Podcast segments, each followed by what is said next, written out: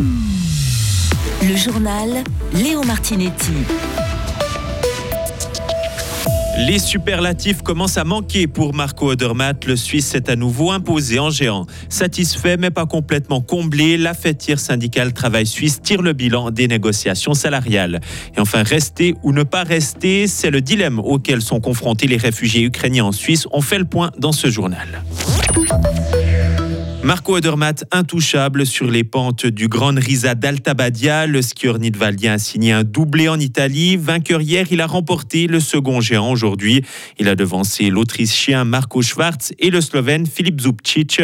Marco Odermatt avait forcément le sourire dans l'air d'arrivée. C'est incroyable, c'est parfait. Maintenant, l'énergie est zéro, mais oui, ça va.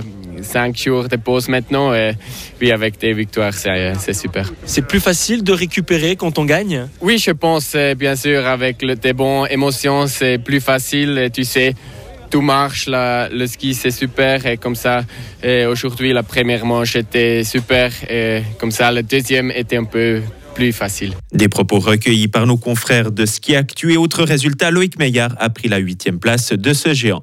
Basile Sansonance va passer du temps en Valais. Le jeune défenseur de Fribourg-Gotteron est prêté à Martigny. À 17 ans, il a récemment fait ses débuts en National League avec les Dragons.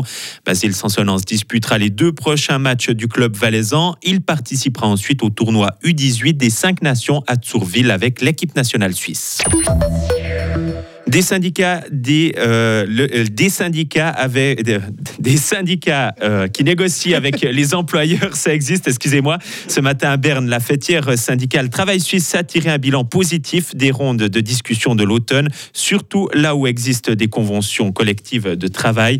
Après trois ans de baisse du pouvoir d'achat, les salaires vont, vont au moins stagner et même assez souvent augmenter de quelque peu.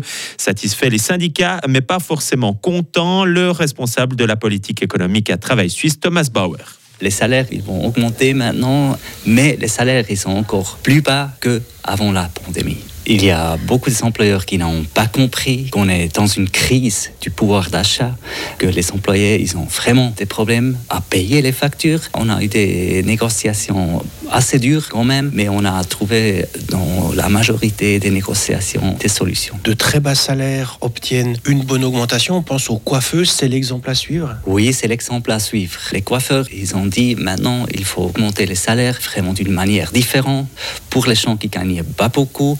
Et et ça, c'est un signe très important et ça, c'est le chemin à suivre. Travail Suisse regrette euh, cependant l'échec des négociations salariales dans deux branches, la construction et l'administration fédérale. Après 14 mois de discussion, le dossier est enfin bouclé. Le Parlement a mis sous toit aujourd'hui le projet de financement uniforme des soins. Les soins stationnaires et ambulatoires ainsi que les soins de longue durée seront financés par les cantons et les assurances. Mais le peuple pourrait se prononcer sur la question. Durant les débats, la menace d'un référendum a été agitée par la gauche. Les réfugiés ukrainiens en Suisse hésitent, rentrer dans leur pays en guerre ou rester dans un pays en paix, mais loin de leur maison. Une enquête réalisée par l'ONU et la Confédération montre que cette population réfugiée en Suisse à cause de l'agression russe de février 2022 est partagée. Vincent Douce. 40% des Ukrainiens réfugiés en Suisse hésitent. Ils ne savent pas s'ils veulent un jour retourner dans leur pays. Pour un tiers, c'est clair, ils espèrent retourner en Ukraine. Et un dernier tiers se dégage de cette enquête, ceux qui disent ne pas vouloir rentrer au pays.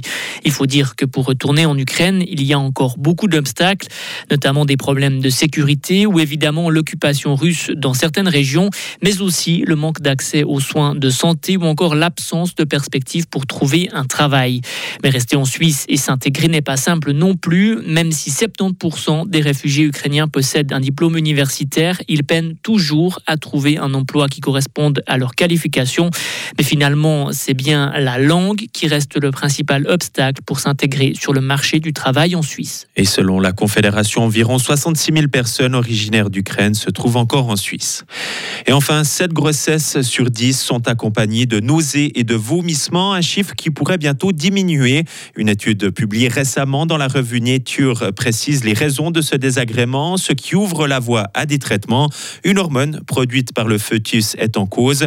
Les chercheurs ont montré que le degré de nausée et de vomissement qu'une femme éprouve pendant la grossesse est lié à deux choses, à la quantité de GDF15, l'hormone en question produite par la partie fétale du placenta, et à la sensibilité de la future maman à l'effet de cette hormone. Retrouvez toute l'info sur frappe et frappe.ch. La météo, avec toute l'équipe des boulangeries pâtisseries Suard qui travaille jour et nuit pour ravir vos papilles et qui vous souhaite de belles fêtes. Le temps pour mardi, un anticyclone toujours là, mais on aura de la grisaille matinale sur le plateau. Il va faire plus doux en montagne, plus frais en plaine. Retour des pluies à partir de mercredi. Température mardi de moins 2 à 7 degrés sur le plateau. Mercredi de 4 à 6 degrés avec quelques gouttes.